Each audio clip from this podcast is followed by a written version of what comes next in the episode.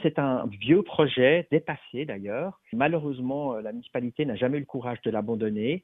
Il détruit euh, un espace qui est unique en son genre euh, dans tout le bas de la commune, qui détruirait aussi beaucoup de biodiversité et qui surtout irait à l'encontre de toutes les idées qu'on a aujourd'hui d'urbanisme pour lutter contre le réchauffement climatique. Et puis par ailleurs, quand on a une ville fantôme de 3000 appartements vides, comme c'est le cas à Montreux en ce moment. Il y a 3000 appartements vides, qu'on a en plus des projets pour construire en 450 et 700 appartements ailleurs sur des parcelles qui sont construites avec des vieux bâtiments qui, qui doivent être démolis et reconstruits. Eh bien, il n'y a aucune raison d'aller détruire le seul grand parc du bas de la commune pour y mettre des, entasser des gens euh, en bétonnant l'ensemble du parc.